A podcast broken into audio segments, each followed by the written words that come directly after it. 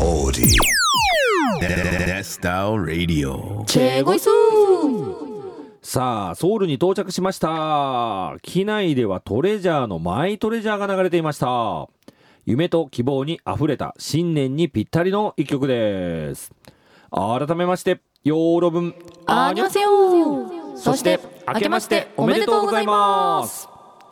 暴飲暴食中のジャックです。 え正月太りが怖い真央です 両方食べてる人じゃないですかいや、年明けだね。明けましたねねえ新年ですねうんテンション上がりますわかるわかる。まあ、一年の始まりだでね。はいまあ、なんかこう、期待もあってね、ちょっとワクワクするようなう感じだよね。んわかりますわかります、うんまあさてそんなうん2024年なんですけうど、ん最初のネスラジですねはい。本日はお正月特番ってことで、うん。えー去年の振り返りや今までラジオで詳しくお話しできていなかった2023年の思い出話、うんそして新年の抱負なんかについてお届けしていきたいと思いますねえ、喋るはい喋る。しゃべますしゃ喋りたいしゃべります ジャンクとマオのおしゃべりの回です。そんなそんな何年を挟んだんです かそあれベルベ ル。ちょっと気合い入れてみた今。あここで切り替えみたいなはいそうですはい まあでもあの先月うん。 1ヶ月まるまるリクエスト大会をしまして、はい。たくさんのリスナーさんのメッセージをお届けしたので、うんまあ今日くらいは私たちのこともっと話してもいいかなとうん。思ったんですよね。まああのーマオのことね、もうちょっと知りたいって思っとる方も結構いるみたいだしね。うーん嬉しいですねうんうんまあだからね、いいんじゃないですかこういうのもね。はいうんまあこの回でね、うんあのファンが増えることを祈ってます。お、いいですはね。 まあマオ入ってまだ2ヶ月ちょっとだけどね。そうですね。まあリスナーさんもまだこう魔王について知らないこととかたくさんあると思うんでね、はいまあ知ってもらう回になればいいかなと思います。はい。はい、お願いします。はい、まあちなみにさ、はいまあ早速もう言っちゃうけどないよね。はいはいはい、どうぞどう ぞ。お正月は何何して過ごしたの？あのうち毎年、うん。ほぼお決まりのプランがあって、ほうほう。 1月1日のお昼にうんおばあちゃんの家に集合して、はい。親戚みんなでおせちとお雑煮食べるんですね。うん。でその次の日2日の夜にうんうんすき焼きをします。あおばあちゃん家であ。そうですとは泊まるの？あの岐阜に住んでた時はうんもうほぼ三が日ずっとおばあちゃん家にほう。いるぐらいの感じでしたね。うんうん。であのお昼おせち食べた後うにんみんなで初詣行ったりとかうんうんっていうの感じなんですけど、まあ、今うん名古屋に住うんんでるので、うんうんあの一回帰ってきてまた次の日に行きあまたま行す。く のはい、まあまあ遠いね。まあでも結構行き慣れてるので岐阜、うんうんそんなになんか遠いなって感じはしないですねうん。はいまあでもこれが新年のルーティン。そうなんですあのなんでみんなそのうちの家族はその予定で参加日の予定を組んでるって感じですね、なるほどね。はいまあ家族とか親戚で集まるのってやっぱいいよね。そうですね、うんまああのうちの家結構よく集まるのであんうんうまん特別感はそこまでないんですけど、うんうんうんうんまあ、引っ越してからはうんあまり行ける機会が減ったので、あまあそうだよね。はいまあ、新年はゆっくり家族で過ごせるの嬉しいですね、うん。はい、でちなみにあの私いまだにお年玉をもらってますま まだもらっとんの。そうなんですよあの私初孫なんですよねほう。であのジジババがすごい可愛がってくれるんですあー俺と一緒やん。うんだとあのいとこたちいるんですけど、うん4人みんなあの年離れててまだ小さいんですよ小学生とか幼稚園とか、うんなんでそんなにお年玉の額が大きくな,、いんですよ、うんうんうんうんなのでまだ私たちにあげる余裕があるのかなっていうあなるほ どね。これ全員にあげてたら多分もう私たちの分ないです、まあ上から順番にね、 なくなりますよはね、いこれそはうですね。はいまあでもよかったね、初孫でね。そうなんですよ、ね得してるなと思って、うんわかるよ。俺も初孫だから。まあでもママの兄弟も、うんあの3人他にいて、うんうんでもうそのおじさんたちにも毎年結構もらえるんですよね、へえ。でもいつまでこれもらっていいのかなとは思ってます、まあでもいいんじゃないのもらえるうちは黙って、しれっともらっとけば。うんまあそうですかねうん少しずついとこたちに還元していこうかなと思います、あ、真央がお年玉をあげると。あそうですそうですーあのー高校生の時からバイトしてて自分のお金があったので、うんそれであげたりとかしてましたえ高校生の時からお年玉をあげてたのそうですそうですあのまだもういとこその最初一人しかいなくて、うん。でまだちっちゃかったんで、うん500円とか1,000円とか、へえ。まあ、そんなぐらいからですけ どすごっ。はい 俺、この年になってもあんまやらんよ。優しいね。いやなんかまあでもそのおじさんたちにもらってたのうんうで、ん。あのその分お返しというかあー次はい真央の次は私が大人になったかねうんらあのおじさんの子供にあげるよってい真央のう番ね、はいあそういうことねそういうことなんです、はいまあ私もいとこが25歳になるまで あげ続けないとなとそうだね真央も25までもらったからね、あでもいとこ4人いるんですようん25まで4人結構大変ですよねまあ毎回4万だね多分 ねきつい なーまあドラ稼がなあかんからね、はい頑張りますさあそんな1月4日新年、はい一発目の熱ラジですねはいはい今週もニュースからスタートしたいなと思いますはいまずは K-POP 関連のニュースいきましょうはいブラックピンクジェニーレーベル設立韓国の人気グループブラックピンクのジェニーがソロ活動のためのレーベルオットアトリエを設立しましたこのレーベルはジェニーが母親と共に11月に設立したそうでまだジェニー以外の所属アーティストはおらず公式ホームページはアクセスができない状況となっています今年から同レーベルを通じてソロ活動を行う予定だそうですはい、はいうんこれもうあの結構知ってる人いると思うんですけど少し前に出てたので、うん先日あの YG とメンバー全員がこの契約再契約してたじゃないですか、うんうんうんだからこれどういうことなんだろうソロって感じだったんですよ、うんうんで私まだいまいち事務所とレーベルの関係が分かってなくてあなるほどね曖昧なんですよね、はいでこれちょっと聞いてもいいですかあのーまあ、まずこれブラックピンクは、はいまずブラックピンクと YG の契約は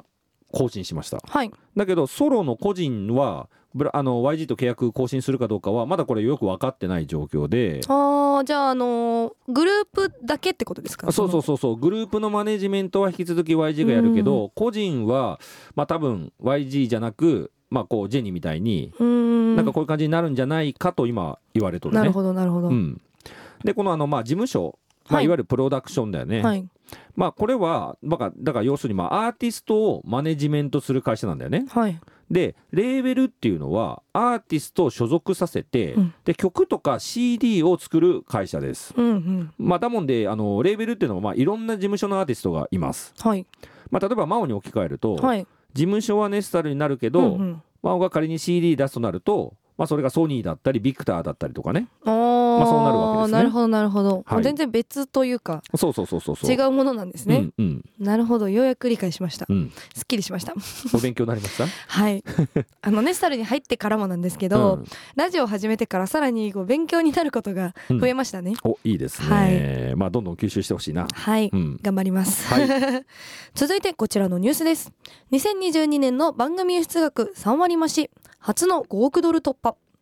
韓国科学技術情報通信部と放送通信委員会が公表した2022年放送産業実態調査の結果によると2022年の番組輸出額は5億5629万ドル約800億円で前年と比べて29.6%増加しました5億ドル突破は初めてで動画配信サービス向けのドラマの輸出が増加したそうですちなみに主な輸出先は日本19.5%アメリカ8.1%中国7.7%台湾3.4%などでアジア地域の割合が40.6%だったそうですうんなるほど、はいこれあの2022年なんですねそうだよね、はいこれだから2022年の話を今しとるってことそうなんですあの2022年をまとめたやつが2023年の終わりに出るポンって出たって感あじじゃであす、ちょっとタイムラグがあるそうですねなんであの、うんに2023年はまた終わっていろいろ集計してまたああ今年に出るんじゃないですかねあ集計にちょっとお時間かかりますかみたいかるなのかもしれないであそすういう感じね私も何回か見返したんですけど、2022年って書いてあなるとなん思っでてこんな前の話とかね思ったよねそうなんですなでるほもどそなるほのどまとめ結果が出ましたよついにって感じそういうことねなんだと思います、はいはいはいうんまあでもこの配信サービスのうんどうえー、とドラマが増えたっていうふうですけうんうんうんうんうどんまあこれやっぱりコロナの影響とかもあるんですかね、うんみんな動画配信サービス使ってるじゃないですか使ってるねまあでもねコロナでさこの配信で見るってのを知っちゃって、はいなんかこれ便利やんみたいうな、ーんなんかレンタルとか DVD レンタル行かなくてもええやんみたいなあってなっとる部分も大きいんじゃないーなるほどまあそれでこううんオリジナルもそこで見るようになるみたいな、そうそうそうそうなるほどなんなかウるーほどバーイーツみたいなもんじゃない、ウーバーイーツうん、あのコロナの時さ食べに行けないからウーバーイーツ頼んどってあー今もう食べに行けるのにもうウーバーイーツ慣れちゃってもうウーバーイーツでいいじゃんみたいになっとうるじんゃんまあみ面んな倒くさいしみたあいなそうそうそうそう多分そんな感じじゃないなるほどなるほど ままあ、あと日本が多かったのはすごいわかるんですよ、うん日う本ん韓国人気ですし、うんでもアメリカが2番目っていうのがちょっと驚きでしたね、うん、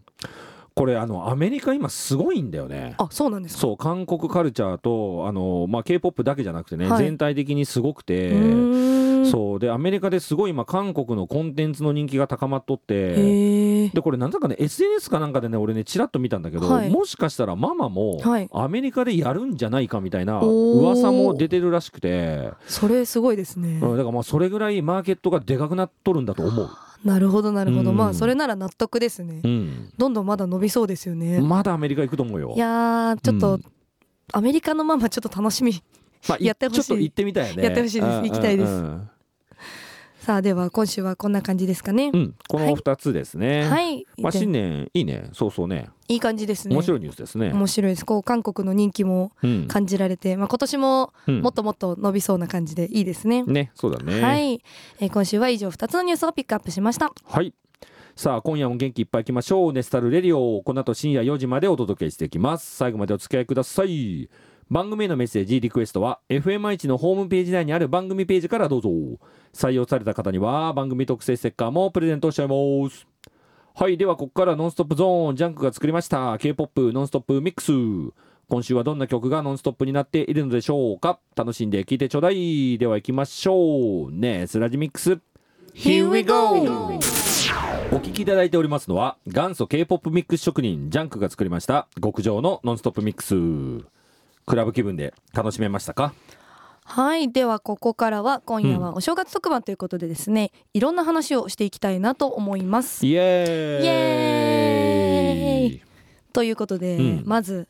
あの去年1年間を振り返りたいなと思うんですけれども、はいはいはいはい去年本当にいろんなことありましたじゃあなったいねですか。はい、で私的大きめなニュースうんうんと、あのマネスタルの大きめの出来うんう事んだけちょっとピックアップしてみたので、うんあのちょっと年表みたいな感じ、うんうんなんかこうヒストリーみたいになってるよね、 はい、まとめてみたんですよ、うんうんどうどうどうですかいいねこれ見 やすいわかりやすいよこれよかったです、うん、なのであのこれに沿ってその時のことを詳しく話せたらいいかなと思ってます、はいこれまあ一回こはれいちょっとざずらっといく、はい言ってよこれあはいでははいいきますね、うんえーまず1月ですね、うんえーこれこれもう私の話なんですけれども、えー福岡で初めて年越しをしましたね、うんはいそして、えー大阪ネスタルデビュー1周年が経ちました、はいえー2月大阪横浜でランダムダンス0円フリマ DJ の複合イベントを初開催して、うんえーここで真央 MC デビューをしますお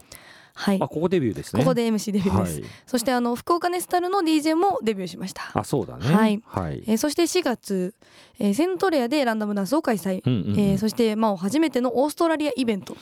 オーストラリア来ましたね。はい、はい。 4月ですもう、うんうん えーで5月結婚ありましたね、うんそして大阪でカバーダンスイベントダンスイットアップがスタートしました、うんえーその次6月に横浜でもダンスイットアップがスタート、 うんえー7月に、えー東京ネスタル6周年で DJ やらせていただきました、うんうんえーそして8月ネスタルクルーズ、うんえー初参戦しました、横浜港のね。はいはい。えーそして9月、えー11周年のネスタルアニバーサリーありましたね、はい。えーで10月、うん。えーラジオデビューをほう真央がしますはいえーそして11月名古屋でのダンスイットアップがスタート、うんえー12月に2回目のオーストラリアイベントにジャンクさんと行ってまいりましたという感じですね。はい。これワンイヤーヒストリー。はい、そうです、んまあ、ざっとこんな感じなんですけど、うんこうやって見るとなんか去年いろいろ新しい挑戦多かったなって思います、うんうんまあ、個人的にもネスタル的にうん。も、そうだね、はいまあ、新しく始まったイベントとかもそうだし、はいまあ、真央 DJ としても、まあ、単純に出番増えてね、あはいそうですもうほぼ全国行くようになったしね、ありがたいことにだと一番でかかったのは MC 始めたことじゃないそうなんです、ねえあのーいきなり慶婚のコンベンションでの MC のお仕事が決まってですね、うんあのうんもうこうはてなはてなみたいなどういうことみたいな本当に私への仕事ですかみたいな感じでしたねでもこれ俺あの無茶ぶりしたみたいな感じじゃんまあまあそうですよなんだけどこれあれ実は俺これ行き当たりばったりじゃなくて、ちゃんと自分の中である程度計画はあったんだよなるほどなるほどそうあの真央のはい声と喋りに特徴があるっていうのを、うんうん俺は結構前から見出してたんだわ、おおであの前さまあまあとかやらんかったああーやりましたねでしょであの時に真央とやった時にあ真央案外喋れるんやんうーとん思ってあとはなんかさなんていうのあの心の声を喋るでしょボソッという感そうじ やってる場合かとかさなん かそういうなんかあれがなんかいいなと思っうてんだからなんか MC とかやるとはいいいんじゃないかなって俺の中で思ってたのよ。なるほどなるほどただ発言場が軽婚の MC ってちょっと怖いですね怖いでしょ、はいでしょだから俺が、まあ、その前に一回こうやって、まあ、うんお俺もねちょっとこう真央がどんな感じかジャッジメントせんとかんなと思ったもんで、だからまずこの2月の段階イベントではい MC やってもらって、でそこで俺が確認して、うーんまあ、よければロードトゥー軽婚みたいななるほどなるほどそうそうそうそうそういうとことだったんですそうねそうそうそうそうだね私あの最初この2月にイベント決まって、うんあの MC した時に、うんうんなんかあの何も聞かされてなかったんですよね そうだね、私あの、うんその進行表うんうんがあのジャンクさんから送られてきまし イベントての進行表ねはいイベントの進行表がであのこうざーっと目を通すじゃないですうんうかんであの何時から何うん時うん何々みたいうんうなんで DJ 誰々みたいなうんうん書いてあるところうのなんんかそのランダムダンスうん MC 魔王って書いてあってうんんみたいな MC MC みたいなうんうんうん私 MC やるって言ってたっけみたいなうんあれをそんな感じでしたねそうあれ俺無理やりぶち込んだから ねそうそうそうまあここでちょっとやらせてみようと思ってうそうそうそんなうんか大体こんな感じでいいからみたいなのだけ言われて、うんもうなんかお任せみたいなあうんうんまあでもなんかできるだろうと思ったもん本当ですか、まあまあの時にできたから、はいまあいけるだろうと思ってどおー無茶ぶりすぎたまあまあまあ楽しかったですけ どでも最初は本当にどうしようみたいな、まあよなるわな、はい、ようやくこうんうちょっとなんかスタイルを確立してきた感じはありますね。 なるほどね、はい まあでもまさかこの遊びに行ってたあの場所うんうでん自分がお仕事するなんて思ってなかったんで、うん本当にあれは驚きましたね。あとこう稽古結婚です。 なんか、まあ稽古も俺突然言ったもんねはいお稽古 MC やるぞとやかる言よっみてたいなえ何みたいな そうだよね、アイドルはステージに来るしみたいな裏裏に私いるしみたいな うんびっくりですうよん、まあでも、よかったよ、あ本当ですかうんまあ、だそれ俺無理やり入れたわけじゃなくてちゃんとあのできるってあそう思ってたからってことそうですそようね思って期待があってそうであちゃんと CJ さんに、はいあのちゃんと、まあ、できるんでできる子なんで大丈夫ですってゃちゃんと俺が言ったからダメだったらあの俺責任取りますって言った からまあでも無事終わったからよかったってそう、ことあでれすもねし失敗しとったら俺永久永遠に多分俺結婚できんだったうなわーよかったちゃんとできてではい まああのあとダンスイベントもその、うんうんうん私が MC を始めたダンスイベントも、まあ、結構各地でスタートして、うんうん今大阪、うん横浜と名古屋とうんやってきたんですけど、うんまあ、今年また新しい場所増えますよね。そうなんですよ、は次ね静岡うん、静岡市ねはい、うんあの RTA っていうところなんですけど、そのダンスをやるホール以外にもいろいろあって、なんかすごい面白そうなとこでしたよね。そうなんかラウアンみたいな感じうでねーんまあボーリング場とか、はい、あとなんかデジタル遊園地とかうねんあとおしゃれなカフェもあるしねカフェもありましたうね、んまあステージも広くて結構踊りがいある感じでしたねう、んまあ、あのめちゃくちゃでかいよねあそこねめっちゃ奥行きがすごくて、うんねめっちゃ面白かったですあのちなみに今ねあのダンス出演してくれるダンスチームはい募集しておりますんでね、はいまあ、もしこれ聞いてなんか出たいなと思った、まあ、静岡の近郊の方ね、はいまあ、いれば応募してもらえるとね、はい嬉しいですね。ぜひお願いします、はい、まああのどうなるのかなって今すごいワクワクしてますね、うんこう新しいことまた始まるなっていううんうんうん感じで、でまあまた新しいダンサーの子たちと会えるのも楽しみですね、うん、まあね新しい出会いあるからね、まはいあ、これ真帆さん実際行ったじゃんこの間、はいアルティエに行きました行きましたどうなかなか良くないあそこ結構いいと思いますでしょうはいあの映像も大きく出るから迫力もすごいですし、うんステージも広くてなんかね踊ったら映えそうだなってうん、思います、あそこね俺いいと思う本当 にねあんな場所あるんだなと思ったもんねはい私もでも全然知らなかったです、ねなんかでも来たら他に遊べるとこもあるしうんいいですよねなんか一日楽しめそう、あそうそうそう、い、いと思うよ本当にあそこ はい、まあ、今年のダンスイットアップさらに盛り上がるといいですねうん、なんかもっとね自由にダンス楽しめる場所を広げていければいいかなとねうん思っております。はいさあそして、うん、えーネスタルが11周年を迎えてうんうんうん12年目に突入したわけなんですけど、はい、改めて11周年迎えてどうですかなんかあっちゅう間だ ね本当に、 11年もあってですかうん、なんかもう気がついたらあもう11年目みたいな、へえ体感23年だいぶ早いですねうんでも本当そうだよへえそんなにでも10周年から10周年すぐだなと思わなかあったそれはめっちゃ早かったですでしょう、はい、でこれ積み重なってったら11年って本当あっという間だもああじゃあもう気づいたら15周年、ん、うん、 20周年とか20に周年になるよなってますねそういや面白 うんあでも、うんあのージャンクさん的にその11周年のうん11年の中で、うんうんうんうん一番印象に残った出来事って何がありますか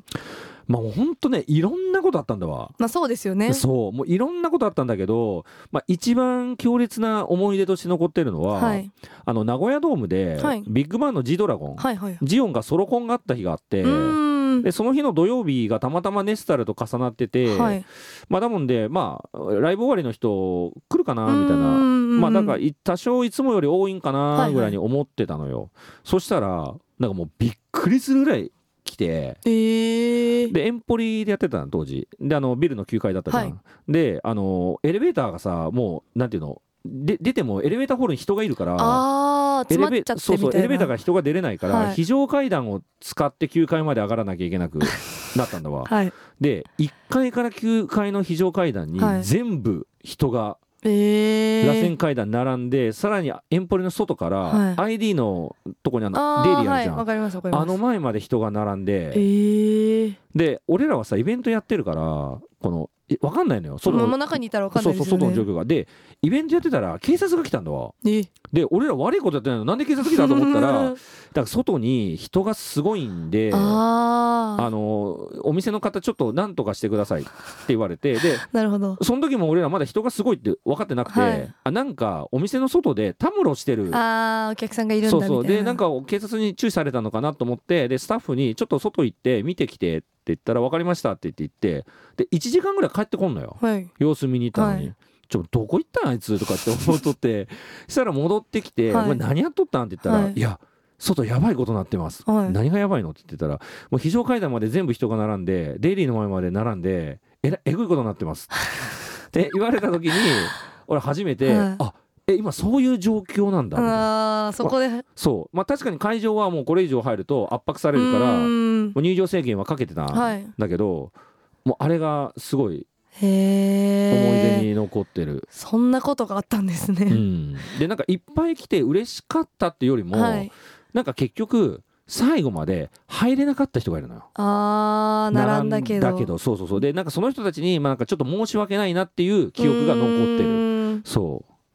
すごいそんな人が来たんです、そうそれかなそれが一番俺強烈うーかなんまあでもうん昔割とこうライブ後のネスタル暑いっていうイメージありましたね、うんうんうんうんめっちゃ人来るみたいなまああの今はさあのクラブで k p o p 聴けたりね、あと k p o p のイベント自体もさもうめちゃくちゃ増えたけうどーんやっぱ昔ってほんと全然なくてあーだからやっぱりこう珍しいからさみんな来るじゃ。うんん終わったらもうじゃあネスタルでしょうんうみんうんたいな、そうそうそうで普段のネスタルも、はいわざわざネスタル来るために北海道や沖縄からえ飛行機乗ってきてる子たちもいたぐらいー、ですごいそうだから昔ちょうど第2世代第3世代の頃だよね、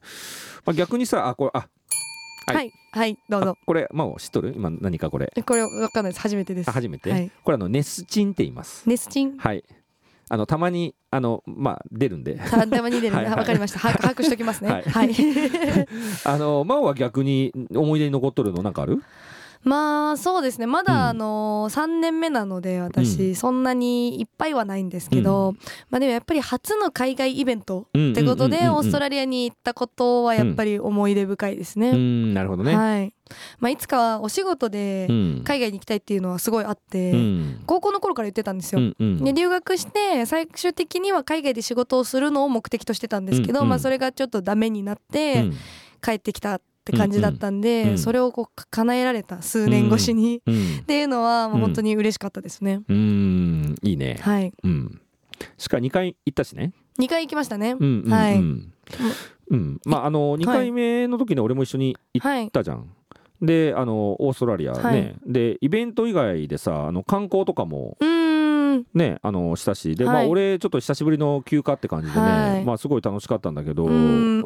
どどうまあどうだった？いやめっちゃ楽しかったですよ、ねでもなんかそのジャンクさんと、うんまあ、結構頻繁に会いますけど、うんうんそのそんなにずっと一緒にいることってないじゃないですか、まあ5日間毎日毎日そうだよね一緒にだから行ね。きも帰りも一緒だったから、うんうんうんうんなんかそう不思議な感じはしましたけど、うんなんかまあいろいろ深い話 もできたし、はえい、旅ならではのね。旅旅って感じでしたね。ははいい、はいはい楽しかったです。あの夜の街も出かけたりしたじゃないですか。うんうんうんうんいたねはいうんでもなんか人いなかったですよね、